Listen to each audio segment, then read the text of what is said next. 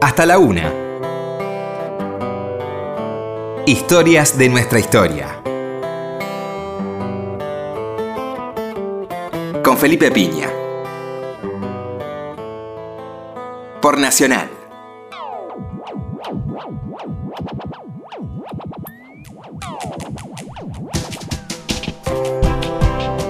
Hola, buenas noches, ¿cómo le va? Acá estamos nuevamente en Historia de Nuestra Historia. ¿Qué tal, Roberto? Hola, Felipe, buenas noches. Acá estamos iniciando el fin de semana, viernes a la noche, madrugada al sábado. Vamos a hablar de Manuel Belgrano. ¿eh?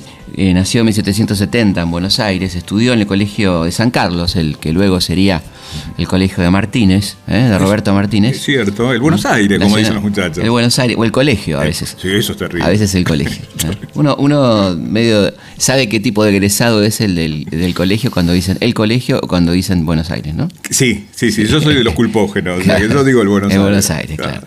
Eh, después estudió y tuvo la suerte, ¿no? Por, por su situación económica, que era una situación económica bastante buena, la de su padre, la de su familia. Pudo estudiar en Salamanca y en Valladolid. Este, y llegan eh, a Europa en plena Revolución Francesa, ¿no? en, aquel clima de ideas marcado por la enciclopedia, por aquella revolución en, el pensamiento que se da eh, en, aquellos, en aquella época de 1789 eh, en adelante que ya venía, por supuesto, dándose a partir de, mediados del siglo XVIII, podemos decir, con los avances científicos, la publicación de la enciclopedia, como decía, que tiene algo muy importante, ¿no? Cambia el, orden jerárquico de saberes por el orden alfabético, ¿no? Es decir, eh, el orden jerárquico establecía que siempre debía comenzar esos tratados hablándose de religión. Y acá empezamos eh, con un criterio científico donde la palabra abaco puede estar antes que Dios, por ejemplo. ¿no? Tanto así lo que decís, que los principios matemática de Newton impresan, empiezan con una invocación religiosa. Claro, todavía, todavía, ¿no? E incluso en la, en la enciclopedia inglesa hay todavía algunos elementos de esto, ¿no? La, la enciclopedia británica eh, tiene que, sigue a la enciclopedia ya va a ser este, mucho más laica y mucho más científica, por supuesto. ¿no? Y la francesa es una, mezcla de saberes eh, científicos, políticos, sociales, etcétera, que va a revolucionar ciertamente el pensamiento francés y europeo. Y es en ese contexto de cambio de ideas, de, del pensamiento de Rousseau, de Voltaire, de Montesquieu, en el cual se va a mover eh, Belgrano en España, donde también hay un pensamiento ilustrado, como el de Jovellanos, ¿no? el de algunos pensadores este, que se ocupaban de la educación, de la economía, ¿eh? de, la agricultura. Estaba muy fuerte en aquel momento, en, aquella España de Carlos IV, el pensamiento fisiocrático, esto de, pensar que la riqueza estaba en la tierra, en la agricultura, en la minería, eh, en las industrias extractivas. El laissez-faire. El laissez-faire, laissez-passer, ¿no? era el, pensamiento que venía justamente de Quesné, de este fisiócrata que había escrito los cuadernos económicos. Eh, justamente Belgrano va a ser un traductor de Quesné, un traductor al español de Quesné. Y, bueno, por sus excelentes calificaciones en las universidades de Valladolid, Salamanca, él obtiene una dispensa papal para poder leer libros prohibidos, ¿eh? una dispensa muy, muy simpática donde donde dice que está autorizado por el Papa a leer libros eh, prohibidos por el Index, siempre y cuando sean vinculados a economía, política, humanidades, pero no así a pronósticos y temas obscenos. Así se le aclara. Eh, bueno, pero él estaba muy orientado a, lo que él quería, que era hablar de estudiar economía, ciencias políticas. Y, esto le vale, digamos, estas excelentes calificaciones, le vale su nombramiento como secretario del consulado, ¿no? Primer secretario del consulado, organismo que se creaba este, un poco para, eh, para que él lo dirija, en cierta forma. Em, que sea un, hombre central en ese organismo, que era algo contradictorio y, un poco por la galería, en realidad, del, virreinato, porque el objetivo era fomentar el comercio, la industria, la, economía moderna, y en realidad sus integrantes no tenían ningún interés en que eso ocurriera, porque, con excepción, por supuesto, de Belgrano, los integrantes del consulado, como él mismo lo define, eran gente que solo sabía comprar por cuatro para vender por ocho. Él dice mercachifles lo llama, ¿no? Los compañeros de Belgrano del consulado, ¿quiénes eran? Y bueno, por ejemplo, Álzaga, por ejemplo, Martínez de Oz algunos de los compañeros, que evidentemente no tenían ningún interés en fomentar la industria, en diversificar la economía. Estaban muy bien como estaban, eran algunos tratantes de esclavos, otros terratenientes, este, otros contrabandistas. Otros contrabandistas. Generalmente los tratantes de esclavos eran a su vez contrabandistas. Los más acérrimos defensores del monopolio eran contrabandistas. Es decir, a, nadie le convenía más que a un contrabandista el monopolio. Evidentemente, ¿no? Esta prohibición de, de, comerciar libremente favorecía claramente a los contrabandistas. Así vemos como muchos de los grandes nombres de la colonia, que son monopolistas y que tienen casas de comercio vinculadas a Cádiz, son contrabandistas. ¿no? Con, lo cual ahora del nivel de corrupción que había también en la colonia que eh, Belgrano trata de combatir desde ese lugar, ese, puesto que es el, consulado. Un hombre que va a escribir las memorias del consulado anualmente, que son verdaderos planes de gobierno. ¿no? es, es, muy interesante porque sabiendo que no iba a ser tenido en cuenta, él insiste eh, con esas ideas y, vuelve a escribir y sus informes están completos sobre economía, educación, ¿no? Este estos planteamientos pioneros sobre la educación femenina, la necesidad de educar a la mujer, la idea de, eh, de, que la educación debe ser estatal y gratuita, obligatoria. ¿eh? Para todo, lo que había visto él, eh, el tema de la razón. Efectivamente, pero que no se aplicaba en Europa esto. A él se le ocurre que debe ser así y, va más allá. ¿no? inclusive, bueno, se mete con temas como la ecología, la agricultura. Él plantea que mm, el verdadero descanso de la tierra es el de la mutación de la producción, o sea que hay que ir variando los cultivos para no caer en el monocultivo y aparte para que la tierra descanse y siga, siga rindiendo. Eh, y evidentemente cree que eh, cuando habla, se habla de la, pobreza, él plantea que el mejor medio de socorrer la mendicidad y miseria es prevenirla y atenderla en su origen.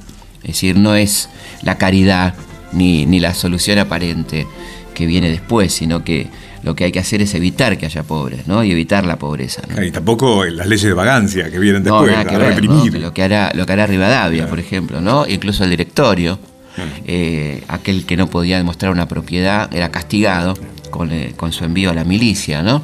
Que era tremendo esto, ¿no? Un concepto impresionante. Además proponía proteger las artesanías, una especie de proteccionismo, eh, planteando la creación de un fondo con destino al labrador y al tiempo de las siembras como al de la recolección de los frutos, porque la importación de mercancías que impiden el consumo de las del país o que perjudican el progreso de sus manufacturas lleva tras sí necesariamente la ruina de una nación. ¿Mm?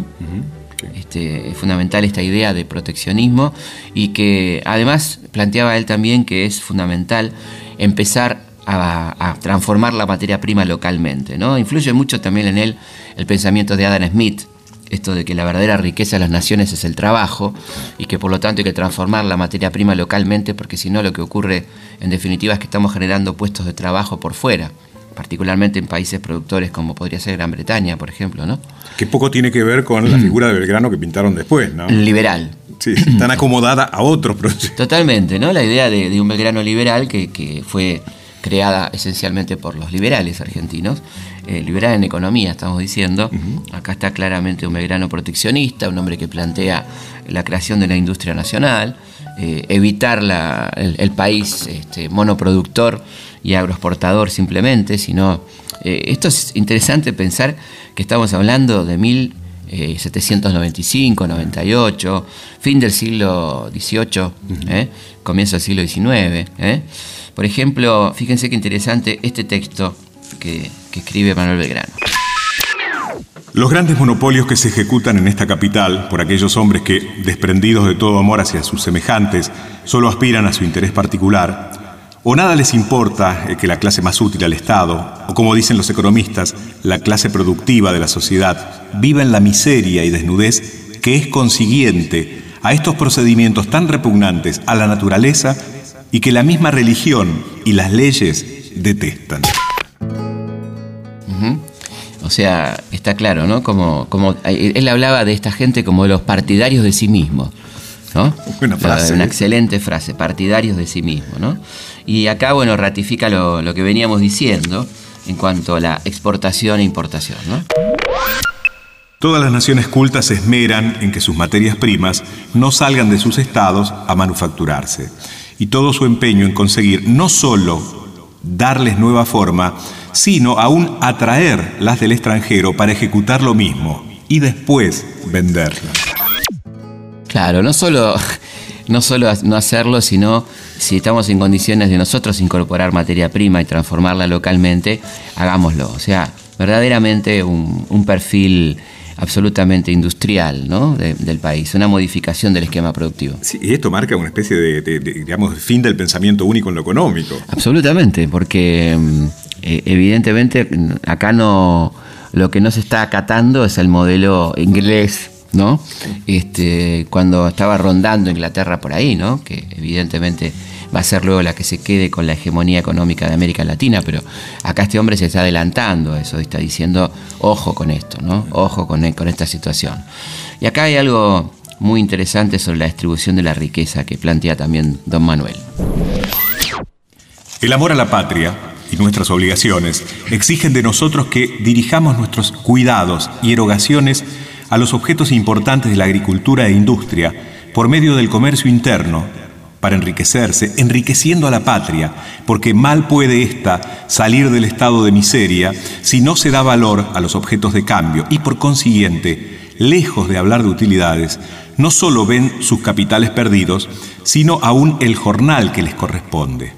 Solo el comercio interno es capaz de proporcionar ese valor a los predichos objetos, aumentando los capitales y con ellos el fondo de la nación, porque buscando y facilitando los medios de darles consumo, los mantiene en un precio ventajoso, así para el creador como para el consumidor, de que resulta el aumento de los trabajos útiles, enseguida la abundancia, la comodidad y la población como una consecuencia forzosa. Es extraordinario, ¿no? Esto está escrito en 1802, ¿eh? mucho antes de Keynes, ¿eh? porque acá hay un concepto keynesiano, claramente, ¿no? Una, algo que de lo que va a hablar mucho, bastante tiempo después, un siglo y pico después, Keynes, ¿no? Eh, el concepto de consumidor-productor, la idea de que cuando él habla del comercio interno, está hablando de la producción y la comercialización interna, el mercado interno, ¿no? El concepto de mercado interno, que es lo mejor que puede pasar porque mantiene los niveles de precios, necesariamente tiene que haber un buen nivel de ingresos para el trabajador, para que pueda consumir, eh, hay abundancia, se incrementa la población, todos elementos que vamos a ver muy claramente en las teorías económicas que luego van a terminar en el estado benefactor, ¿no? el welfare state, en estas cosas, fíjense lo, genial de este hombre, ¿no? lo que está pensando este tipo cuando acá no hay industria todavía, no hay, él las quiere. y plantea cómo las quiere.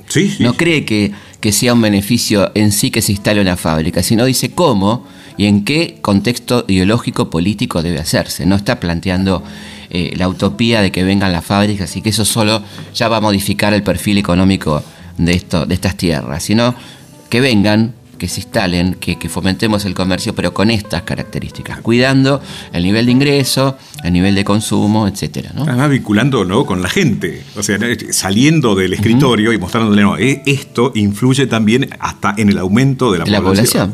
Exactamente, ¿no? cuidando. Eh, cuidando al consumidor, que el consumidor sea un productor, que el productor pueda consumir este, cosas que, van a tardar tanto tiempo en entenderse acá, ¿no? Este, porque ciertamente algo muy importante en este concepto, que desde ya la burguesía criolla no tuvo en cuenta para nada, porque la burguesía criolla jamás aceptó el concepto del gaucho productor-consumidor. El gaucho era simplemente un productor, porque los consumidores de sus materias primas estaban del otro lado del Atlántico. Por lo tanto, el salario del gaucho nunca importó para estas clases dirigentes. Este consejo de Belgrano nunca fue tenido en cuenta, nunca les importó. Consideraron que siempre le debían pagar al gaucho lo menos que se podía a diferencia de lo que se está planteando acá, que debe tener buenos ingresos si se quiere un desarrollo armónico del país. Como ellos no querían un desarrollo armónico del país, sino esencialmente cuidar sus intereses, consideraban que su negocio consistía, y así lo era, en cobrar en libras y pagar en pesos devaluados lo menos que se pueda a los trabajadores. ¿no? En ningún momento pensaron en crear un mercado interno a la manera, por ejemplo, de los Estados Unidos. El otro tema que le interesa muchísimo a don Manuel es el tema de la propiedad de la tierra. Y es increíble como a fines del siglo XVIII, ¿eh? él plantea el primer proyecto de, reforma agraria en estas tierras, ¿no? que está planteado en estos términos. Es de necesidad poner los medios para que puedan entrar al orden de sociedad los que ahora casi se avergüenzan de presentarse a sus conciudadanos por su desnudez y miseria. Y esto lo hemos de conseguir si se le dan propiedades, que se podría obligar a la venta de los terrenos que no se cultivan, al menos en una mitad, si en un tiempo dado no se hacían las plantaciones por los propietarios. Y mucho más se les debería obligar a los que tienen sus tierras enteramente desocupadas y que están colinderas con nuestras poblaciones de campaña, cuyos habitadores están rodeados de grandes propietarios y no tienen ni en común ni en particular ninguna de las gracias que les concede la ley, motivo porque no adelantan. Bueno, no sé, si, quedó claro, ¿no? ¿Sabes de qué me acordaba? De, de, alguien que también va a combatir el contrabando y que también tiene una idea sobre el tema de la tierra, que es Artigas. Artigas, por supuesto, por supuesto, ¿no? Y, y la claridad, ¿no? De, bueno, el que no la trabaja, el que no la planta, bueno, chao, ya está, ¿no? Eh, y además, eh, efectivamente, la descripción tan gráfica que hace de estas grandes propiedades baldías en torno a los poblados, donde se podría haber plantado verdura, alimentos de utilidad pública, ¿no? Y sin embargo están ahí rodeándolas, complicando su acceso, digamos, al, lugar y sin ninguna nada productivo para toda esta gente que puebla estos lugares, ¿no? que no solamente miraba el cielo, Belgrano, también miraba la tierra. Completamente. Yo creo que miró mucho menos el cielo que, la tierra, ¿no? Eh, y yo creo que mm, él habla en una carta con Güemes de ideas aéreas, de las ideas aéreas que tenían algunos en, la capital, ¿no? Mientras él estaba ahí poniéndole el pecho a las balas junto a Güemes también, eh, hablaba de las ideas aéreas de estos muchachos que, manejaban el país desde, desde un, escritorio, como dice él, ¿no? Muy fácil ver el país desde el escritorio. Yo creo que todo este, este pensamiento belgraniano que, bueno, vemos por qué va quedando en el olvido, ¿no? Es decir, la incorrección de este hombre para, para la política, no solo de su momento, porque hay, que aclarar que nada de esto que él planteó fue tenido en cuenta por las autoridades virreinales, a las que en absoluto les interesaba modificar el patrón productivo. ¿no? Este, no solo eso, sino que la historia posterior, la historia a partir de su dramática muerte, ¿no? esa muerte tan en soledad, eh, la historia que se hace de Belgrano es una historia de recorte, donde evidentemente aparecerá solamente el Belgrano creador de la bandera y, y con suerte el Belgrano militar, ¿no? Eh, mencionando las batallas de Salta y Tucumán, etcétera, ¿no? el abogado que era mal militar. El abogado que era mal militar, ¿no? O sea, increíblemente encima hay que soportar esas cosas, ¿no? Esa crítica tan mal militar que logró que un pueblo entero bajara 250 kilómetros en el éxodo jujeño, ¿no? Tan mal militar era y tan baja capacidad de liderazgo tenía este señor, ¿no? Eh, y, evidentemente el otro, el otro punto obsesivo de, don Manuel que, ya hemos mencionado algo, era la educación, ¿no? la, educación popular como un elemento central, cosa que vamos a, ver que varios de nuestros próceres tenían muy claro, ¿no? tanto Belgrano como San Martín, por ejemplo, eran Mariano Moreno, ¿no? grandes promotores de la educación popular. En este sentido hay una diferenciación con el iluminismo clásico, donde había una especie de, de autosatisfacción publicando libros y que ya con eso ya estábamos, ¿no? No, no, acá una, una, intención clara de fundar escuelas, de extender el conocimiento, de hacer llegar verdaderamente la educación a todos lados, eh, de una manera casi desesperada, ¿no? qué cosa que la gente del Partido Nacional, bueno, San Moreno, Belgrano, San Martín, también tiene como correlato de, su lucha política el tema de la educación. Totalmente, totalmente. La, la educación como, como un eje central, porque además ellos entendían que cuando más gente Digamos, pasa como cuando uno tiene la tranquilidad de que está en una causa noble.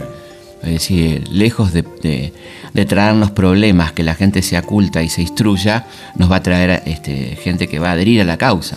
Cosa que no le pasa a un autoritario, a un déspota o a alguien que tiene una idea contraria a los intereses populares. ¿no? Lo que va a tratar por todos los medios esas personas, como hemos visto muy claramente a lo largo de toda la historia argentina, va a tratar por todos los medios que esa gente no se eduque, se embrutezca, que no entienda nada, que no, que no tenga elementos que le den autonomía, que pueda pensar por sí mismo. ¿no? Este es el, gran problema de los dictadores o, de, las, de los gobiernos aparentemente democráticos que hemos tenido y que en realidad han incentivado la brutalidad, ¿no es cierto? Entonces creo que eh, ahí hay una, nobleza muy clara en, Belgrano, en San Martín, en Moreno, en toda esta gente promotora de la educación que evidentemente ve que lejos de ser un problema es algo que, va a facilitar la cuestión, ¿no? que si queremos hacer un cambio radical eh, debemos empezar por ahí. Y la, la ejemplaridad este, de esto en la práctica está el, el famoso episodio de las escuelas, ¿no? la donación de las escuelas por el premio de las batallas de Salta y Tucumán, donde recibe 40 mil pesos oro, que era una fortuna, este, algo así como aproximadamente un millón y medio de dólares, una cosa así, al día de hoy. Em, que, bueno, él destina a la construcción de escuelas ¿eh? en diferentes partes del ex virreinato, donde todavía teníamos la esperanza de que eso sea el futuro Estado, ¿eh? una en Tarija, otra en Santiago, otra en Tucumán, este, la otra en Jujuy. Em, y que lamentablemente no se van a construir esas escuelas, ¿no? Estas escuelas, ese fondo destinado por Manuel Belgrano, este, va a tener otros destinos, podemos decir así. Y las escuelas se fueron construyendo algunas eh, con capitales y, de las provincias, capitales provinciales. La última, la de Jujuy, se terminó con fondos del Estado Nacional a 180 años más o menos de, de aquel legado, ¿no? Una cosa impresionante. Y la plata fue directamente robada por sucesivos gobiernos durante el siglo XIX, ¿no? ya en la presidencia de Roca, el llamado legado belgraniano pasa a lo que se llama rentas generales que sabemos que rentas generales es como algo... sabemos de qué estamos hablando. Ahora, ¿qué cosa? Parece que a Belgrano era más fácil elogiarlo ¿sí? que, digamos que cumplirle alguna de sus cosas. Sí, sí, bueno, de hecho no tiene costo el elogio en la medida que el elogio sea al creador de la bandera, eh, al diplomático, a cosas que evidentemente no tienen esta, esta resonancia de actualidad que tienen estos textos.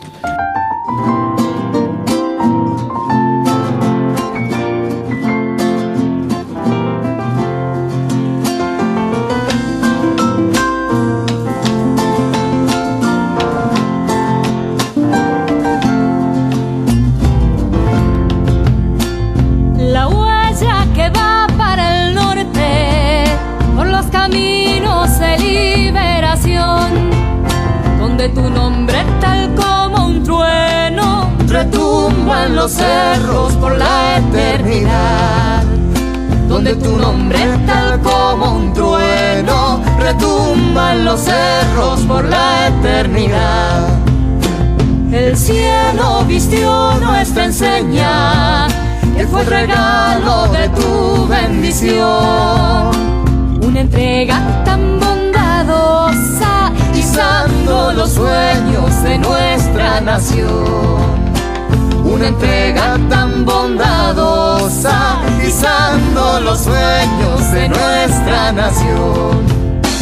En Jujuy te cantamos paisano, General Manuel Belgrano, celebrando con gloria eterna el fuego sagrado de tu corazón, celebrando con gloria eterna el fuego sagrado de tu corazón.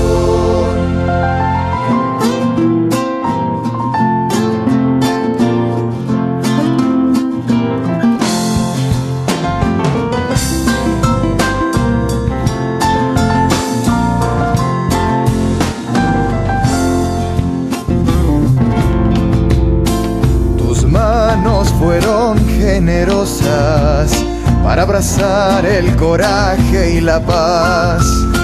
Fundaste pueblos y escuelas, honrando la causa que supiste amar.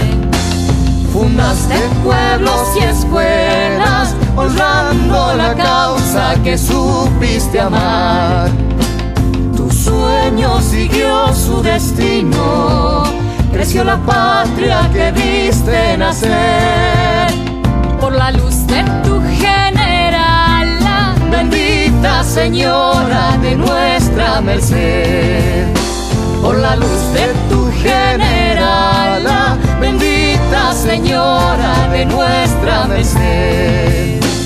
En Jujuy te cantamos paisano, General Manuel Belgrano, celebrando con gloria eterna el fuego sagrado de tu corazón, celebrando con gloria eterna el fuego sagrado de tu corazón.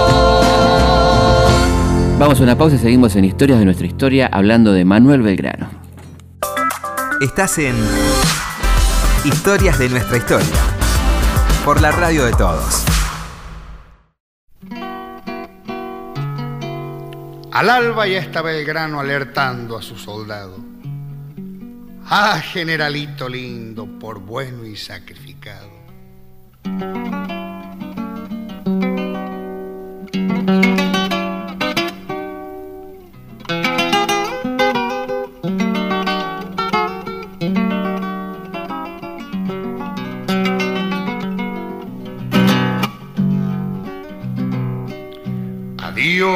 General Belgrano, peregrino de la patria, memorias le traigo yo de Tucumán y de Salta. Al tope lo va nombrando seguro la bandera azul y blanca, largándose norte y arriba pueblo se le suma, ganoso de libertad, sin desertársele nunca. ¿Qué importa que la perdimos en Huaki, el Capugio y Ayoma? Adiós, general, ya me voy. Toda la tierra se vuelve patria. Usted para darle gloria le crea la bandera azul y blanca. Usted para darle gloria le crea la bandera azul y blanca.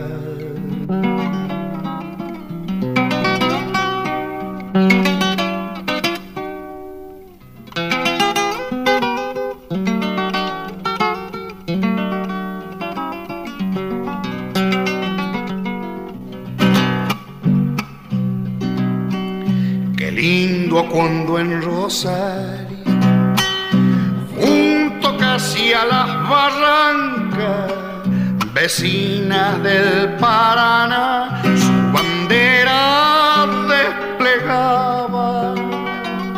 El sol alto de febrero marcando los caminos de la patria. Se acuerda cuando el relevo el gobierno le mandaba y en la posta de Yata con San Martín se abrazaba. Qué lindo que se amistaran dos hombres entendiéndose sus almas. Adiós, general, ya me voy. Toda la tierra se vuelve patria. Usted para darle gloria le crea la bandera azul y blanca. Usted para darle gloria le crea la bandera azul y blanca.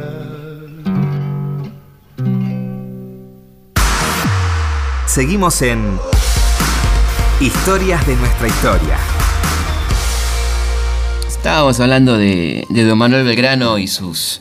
Y bien decías vos este, que era más fácil halagarlo que cumplirle, porque efectivamente muchos de los gobiernos que fueron quedándose con este legado económico eh, no le cumplieron y, y lo halagaban o, o lo mencionaban efectivamente, ¿no? Eh, después de haberlo dejado morir en, en aquel día tan triste, ¿no? El 20 de junio del 20, el día de los tres gobernadores, en pleno caos, la ciudad de Buenos Aires, y este, enterrado con la- un- el mármol de una cómoda de su hermano Luis, ¿eh? en, en plena miseria. Eh, pero vale la pena recordar eh, aquello que se decía de, del hombre flojo militar. Eh, me- me- a mí me, me gusta quedarme, independientemente de las dos grandes batallas, ¿no? Salta y Tucumán, que fueron fundamentales, con un episodio previo que va a dar lugar a, a la batalla de Tucumán, ¿no? que es ni más ni menos que el éxodo jujeño. Eh, que habla un poco de muchas cosas que a uno realmente lo, lo enternecen en un punto, lo conmueven, que es eh, aquel ejército pobre que teníamos, el ejército del norte, miserable realmente, no teníamos un mango, ¿no? La, el Estado naciente no tenía plata, eh, y la que tenía la, la- la destinaba este, para fines non santos, como combatir artigas, por ejemplo. Eh, pero para el ejército del norte no había plata, era un ejército pobre que hace pensar a este hombre en cómo puede hacer para derrotar a un ejército que venía de ganarle a Napoleón, un ejército poderosísimo, encabezado por Pío Tristán, casi 5.000 hombres que venían bajando hacia Jujuy. Y entonces se le ocurre la genialidad de, de la guerra de recursos, de alguna manera, que es eh, bajar con todo el pueblo jujeño eh, hasta Tucumán, envenenar los pozos de agua, matar a los animales, eh, quemar las cosechas, eh, porque justamente la travesía que venía haciendo desde el Alto Perú el ejército realista, eh, su objetivo era llegar al valle, a Jujuy, para abastecerse de alimentos y agua. Contaban con eso, sus reservas se terminaban llegando a Jujuy. Entonces este, la idea era que llegaran y se murieran de hambre y de sed, cosa que efectivamente ocurrió. Los saldos de cuando llega el ejército realista a Jujuy son equivalentes al de una batalla perdida, una derrota ¿no? infligida en esos términos y evidentemente el, desbande de ese ejército que llega desesperado a abastecerse y se encuentra con que el pueblo ha cumplido a rajatabla las órdenes de Belgrano. ¿Cómo hace un tipo para que le cumplan, para que un pueblo le cumpla? Bueno, evidentemente con una ejemplaridad. O sea, se le cree a alguien ejemplar, a alguien que se sabe, en el que se tiene confianza, eh, que da el ejemplo. Y los que no le creían, que eran aquellos que estaban interesados en hacer negocios con los que estaban bajando, que era la clase acomodada del norte, este, bueno, para eso se va a haber fusilamiento, ¿no? El bando de Belgrano es un bando tajante, donde establece que aquellos que no cumplan con la orden de bajar serán pasados por las armas.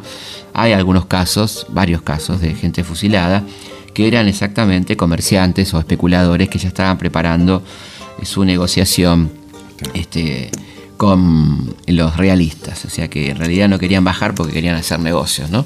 A esos Belgrano no les da ninguna alternativa. O bajan o lo fusila, ¿no? Vos hiciste el parangón con el tema de Napoleón, eh, de esos ejércitos que habían peleado contra Napoleón. Efectivamente. Que también sufrió lo mismo, esta idea de la tierra arrasada de los rusos. Exactamente, el éxodo, ¿no? Claro. El éxodo en Rusia, efectivamente. La- el- algo tremendo porque las tropas estas viven, como se llama, viven sobre, como se les dice habitualmente, viven sobre el terreno que ocupan o del terreno que ocupan. ¿eh? Sus provisiones son escasas y no es que tienen este, la lata de viandada, ¿no?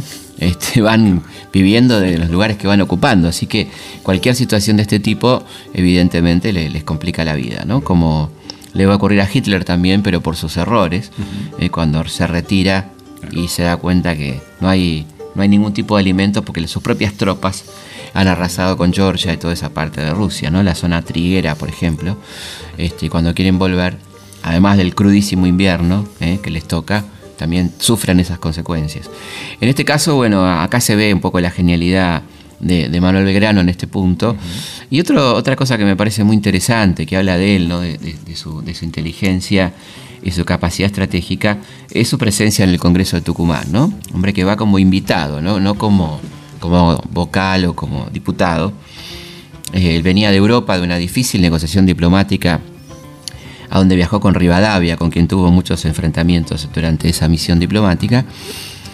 Eh, y, y bueno, viene y con, con la sensación, 1816, plena restauración, ha sido derrotado definitivamente Napoleón, eh, vuelven las, las testas coronadas, como se decía, a toda Europa, La Santa Alianza. la Santa Alianza, y Belgrano dice está todo monarquizado en el mundo, por lo tanto, ya que aquí se está hablando, porque él asiste a las sesiones secretas, donde en el Congreso se está hablando de coronar un zar de Rusia, un príncipe español, un príncipe italiano, etc., un príncipe francés. Y dice, bueno, ya que están pensando en príncipes y en reyes, ¿por qué no coronamos a un inca? ¿Mm? Eh, idea original de Miranda, el primero que plantea, cuando habla de la Gran Colombia, se imagina un rey inca, ¿no?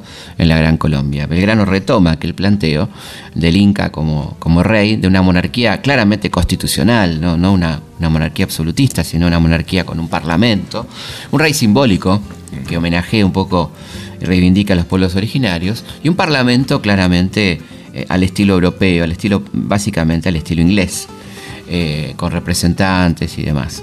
esto es muy bien recibido por Güemes, por ejemplo, por La Prida, por San Martín, por los diputados cuyanos, Godoy Cruz, no así por los diputados porteños, como por ejemplo Anchorena, que le critica esta idea a Belgrano y habla de cómo vamos a tener acá un rey de la casta de los chocolates, confundiendo a los incas con los aztecas, ¿no? porque el chocolate era de más arriba.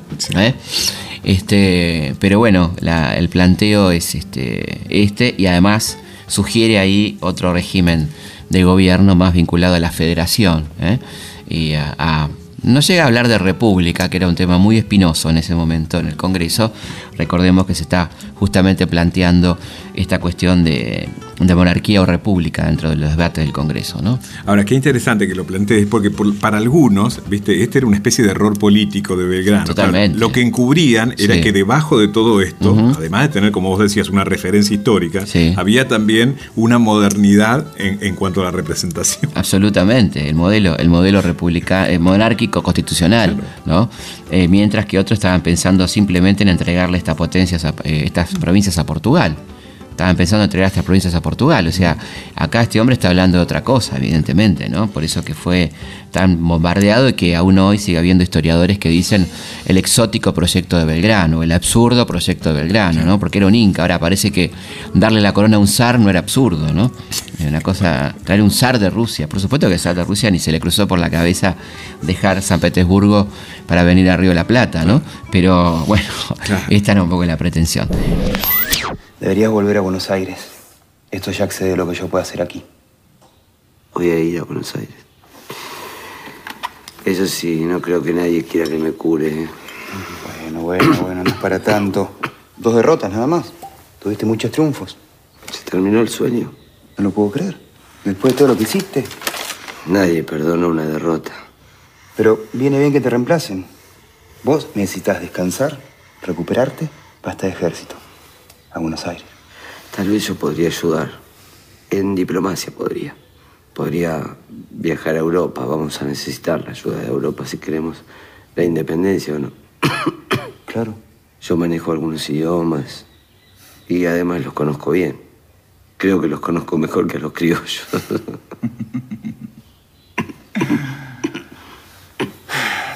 ¿Y a quién van a mandar? A San Martín se dieron cuenta de que necesitan un militar de verdad. Esto es sobre la pieza de artillería y el informe de las tiendas de campaña. Sí. ¿Qué es eso? Grasa de surí. Es para el hinchazón. Si no me pongo esto es un calvario. Se me entumecen los músculos. Yo digo que es malaria, pero el médico dice que es otra cosa, no sé. Debe molestar esa cicatriz, ¿no? Uf. No es una caída de Tucumán, es un lindo recuerdo que me traje. ¿Qué anda mal del estómago? Sí. Tengo manzanilla si quiere.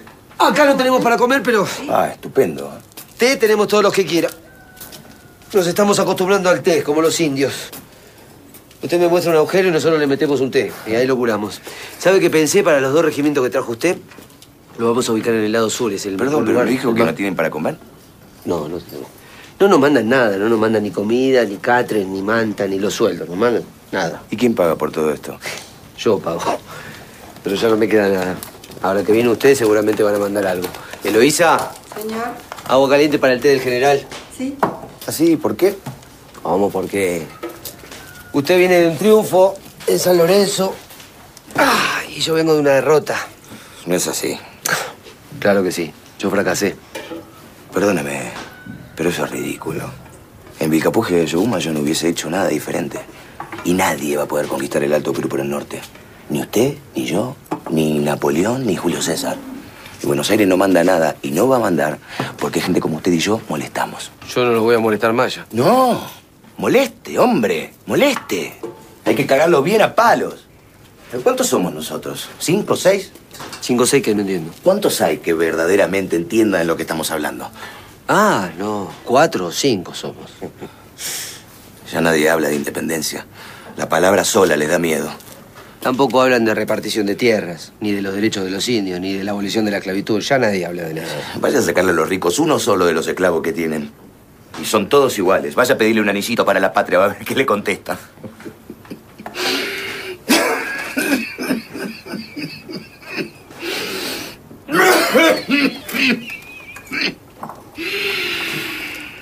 ¿Tiene hojas de líquen por acá? Tengo la cato, que es mejor. ¿Qué es eso? Es un gusano que vive en la madera. Lo dejan secar, lo pican bien y lo mezclan con vino. Es lo mejor para los pulmones. Ah, eso me vendría muy bien. ¿Sabe qué voy a hacer cuando llegue a Buenos Aires? Voy a poner una farmacia. En el viaje lo voy a pensar bien. ¿Qué viaje? Le agradezco mucho que sea el sorprendido, pero seguramente ya tiene órdenes de retirarme del ejército. ¿Qué carajo me importa? Yo lo quiero aquí. Pero ellos no me quieren aquí. No entiende. Yo necesito a todos los que conozcan el terreno. Voy a necesitar espías. Y usted sabe quiénes podrían ser. Necesito saber cada paso de los españoles porque tengo que entender cómo piensan cada batalla. Necesito saber qué es lo que esperan para ver cómo los sorprendo. Para todo eso lo necesito usted. Pero sobre todo lo necesito para pensar. Para pensar conmigo. Facones tienen todos. Yo necesito ideas. Ahí está el oro para mí. General, se rumorea que en Buenos Aires me van a hacer un juicio por incompetencia, por haber perdido las batallas y sobre todo por haber liberado a los prisioneros.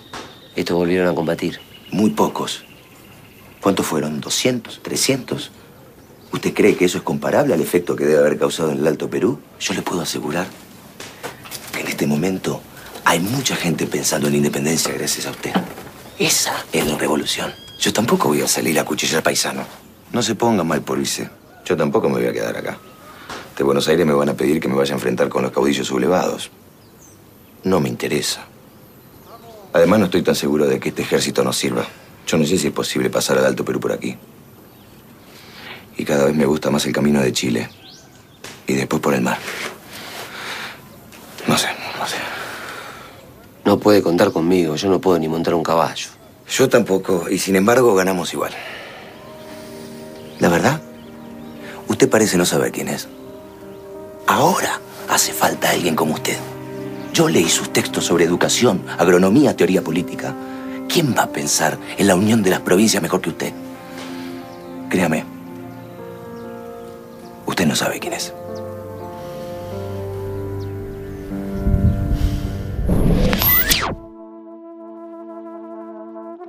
Bueno, hablando de Belgrano, nos llamó mucho la atención un aviso donde decía Belgrano tenía voz de pito. No sé si algún creativo publicitario se quiso hacer el, creativo excesivamente, eh, destacando de, un personaje como Manuel Belgrano su voz, ¿no? Y algunas características que le decían cotorrita por su uniforme verde. O sea, nos vamos confundiendo a veces, ¿no? De, humanizar la historia a llevarla a un punto donde nos metemos con la vida y con características personales de estos seres este, que creo que no, no es por ahí la cosa, de ninguna manera, ¿no? La, estamos hablando, cuando hablamos de humanizarlos, estamos hablando de lo que hablamos hoy, de sus ideas políticas, de cómo pensaban, de cómo actuaban, ¿eh? no de sus defectos físicos que a nadie le importan, por otra parte, ¿no? Bueno. O de sus supuestas opciones sexuales, como, como tanto se, se habla del caso de Belgrano, ¿no? Este, que por supuesto sabemos sobradamente que no era así. Si, si, fuera así no habría ningún inconveniente, ¿no? Si Belgrano hubiera sido homosexual, no habría ningún inconveniente, pero además no lo fue. Era un hombre bastante, bueno, con, con un gusto bastante acendrado por las chicas y que tenía éxito, evidentemente, ¿no? Porque para que su novia lo siga, eh, una escurra, nada menos, ¿no? Sí, una chica sí. muy bonita, de una familia muy acomodada, que lo siga hasta el norte en las situaciones en las que estaba y la complicación que eso implicaba, se ve que estaba muy enamorada de este muchacho. ¿no? Seguro. Ahora, qué cosa, ¿no? Fijarse por ahí en lo menos importante de Belgrano, uh -huh. cuando Belgrano es una figura tan impresionante. Tan Yo creo grande. que, no digo en el caso de la gente de Red del Plata que quizá tuvo una buena intención y se equivocó, ¿no? Uh -huh. eh, digo en el caso de, este, de, de, los que hablan de su homosexualidad claro. como un elemento descalificatorio, ¿no? Sí, Por supuesto, sí. porque lo dicen no como una virtud, sino como una descalificación. Creo que, como no le encuentran muchos elementos a este hombre que tanto molesta, ¿no? A, ciertos sectores. Y no es casual que la crítica venga del lado de, del machismo, ¿no? De, algo que es tan caro a la derecha argentina. Entonces, que este tipo haya dicho que hay que hacer la reforma agraria, que hay que fomentar la educación, y hay que atender a la igualdad, a la producción, a cuidar los niveles de consumo, bueno, hay que pegarle de alguna manera, ¿no? Y una de las maneras que encontraron es algo muy caro al sentir machista general, que es este, la, la calificación de homosexualidad de este hombre que por supuesto es falsa, ¿no?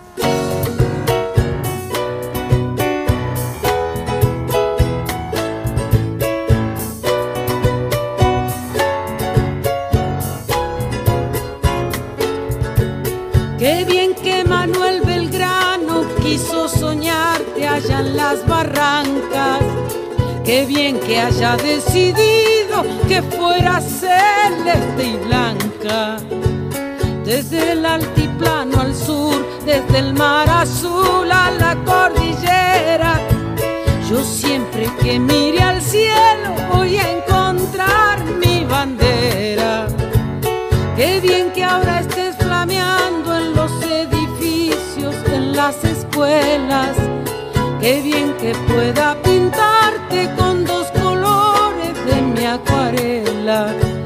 Desde el altiplano al sur, desde el mar azul a la cordillera. Yo siempre que mire al cielo voy a encontrar mi bandera. Qué bien que pueda mirarte arriba del mástil todos los días. Qué bien que mi patria tenga una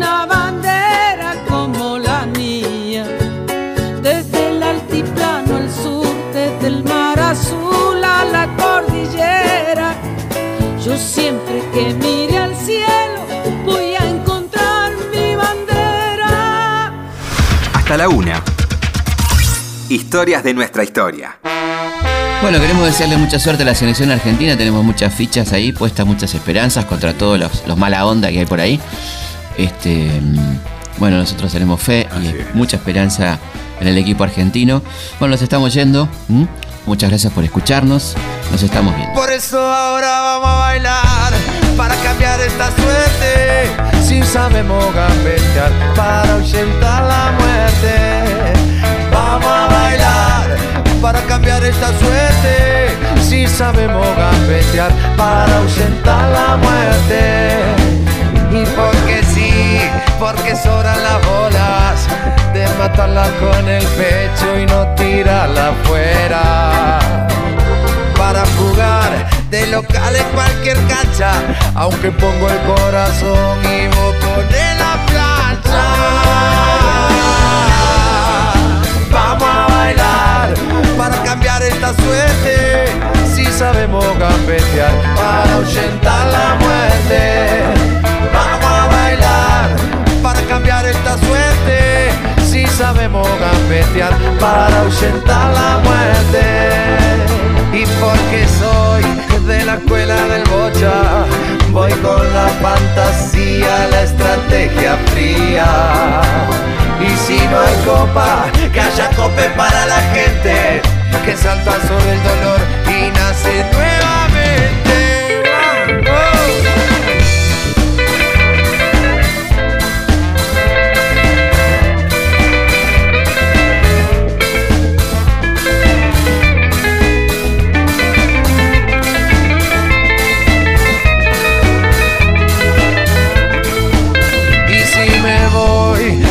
Como de repente, es como un viaje más para el que viaja siempre. Si he de morir, no quiero como la oveja, que cuando no da más lana la mola de huella. Vamos a bailar para cambiar esta suerte, si sabemos gambetear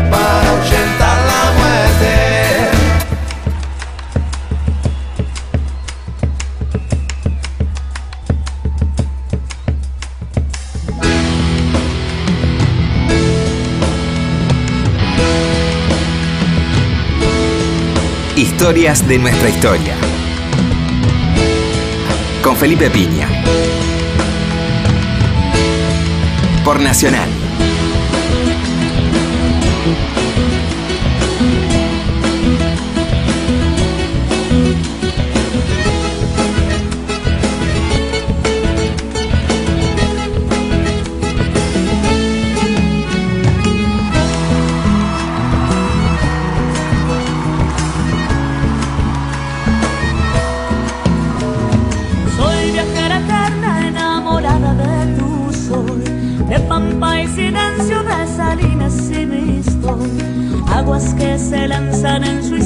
Magistral, selva verde, mate amargo y humedad. Voy siguiendo el rastro de una estrella azul, lamento mapuche, lágrimas del sur, que se han vuelto témpano de un frío glaciar, congelando las miradas, llenando de paz desierto, distancia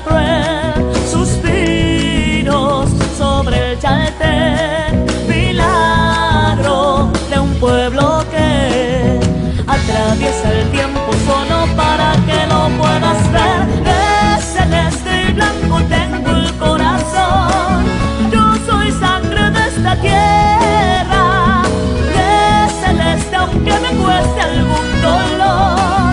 Ser feliz a veces cuesta, a veces cuesta corazón y siempre cuesta.